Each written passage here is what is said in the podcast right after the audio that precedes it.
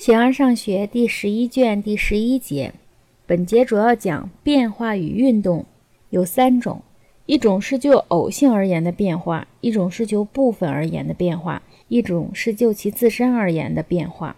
运动和变化相同，有三种：一种是就偶性而言的运动，一种是就部分而言的运动，一种是就其自身而言的运动。那么，非偶性的变化。并不寓于一切之中，而是存在在相反者、居间者和矛盾物之中。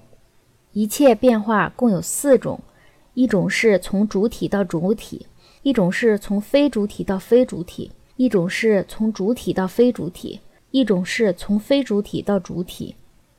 那么在这之中，从非主体到非主体就是没有变化，剩下三种就是变化。变化呢，一共就有三类。一类是从非主体变到主体，这也就是生成；第二，从主体变为非主体，这就是消灭；第三，从主体到主体，那么这就是运动。形而上学第十一卷第十一节，变化的东西有时就偶性而变化，如文雅者在行走；有时由于其中的东西变化。而总体的称之为有了变化，例如在部分上的变化，身体变得健康了，因为眼睛变得健康了。有一种就其自身最初运动的东西，它同时也是就其自身能运动的东西。这同样也适用于运动者，它有时是就偶性，有时是就部分，有时是就其自身而运动。存在着某种最初运动者，也存在着被运动者。而且要在时间中，既出于时间，又进入时间。被运动物的运动所达到的东西为形式、属性、地点，却不被运动。正如知识和热一样，热并不是运动，加热才是运动。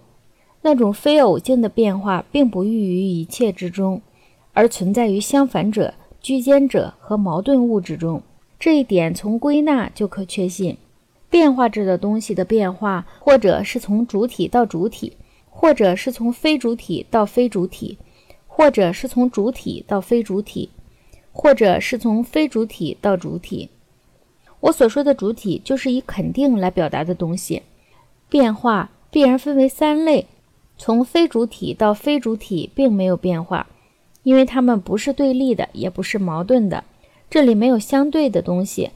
从一个非主体变到相矛盾的主体，就是生成；从总体上的单纯的生成，或者是某物的生成；从一个主体变为非主体，就是消灭，或者是总体上的单纯的消灭，或者是某一事物的消灭。如若非存在有多种意义，那么凡是由组合或分割而成的事物，凡在潜能上与单纯存在相对立的东西。都不可能运动。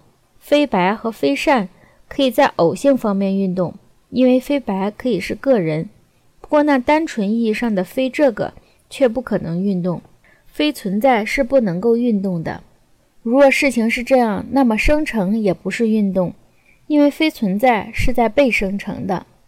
尽管生成在很大程度上偶性的生成，然而说非存在在总体上表述生成仍然是对的。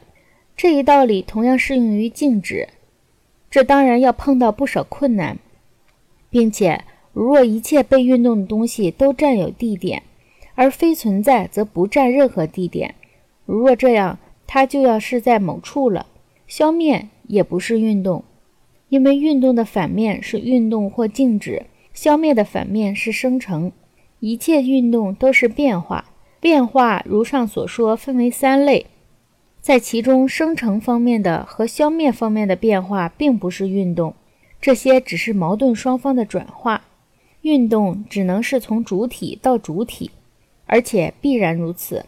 主体或者是相反者，或者是居间者，缺失处于相反者的地位，而且是用肯定的词来表述，例如赤裸、豁出、黑色等。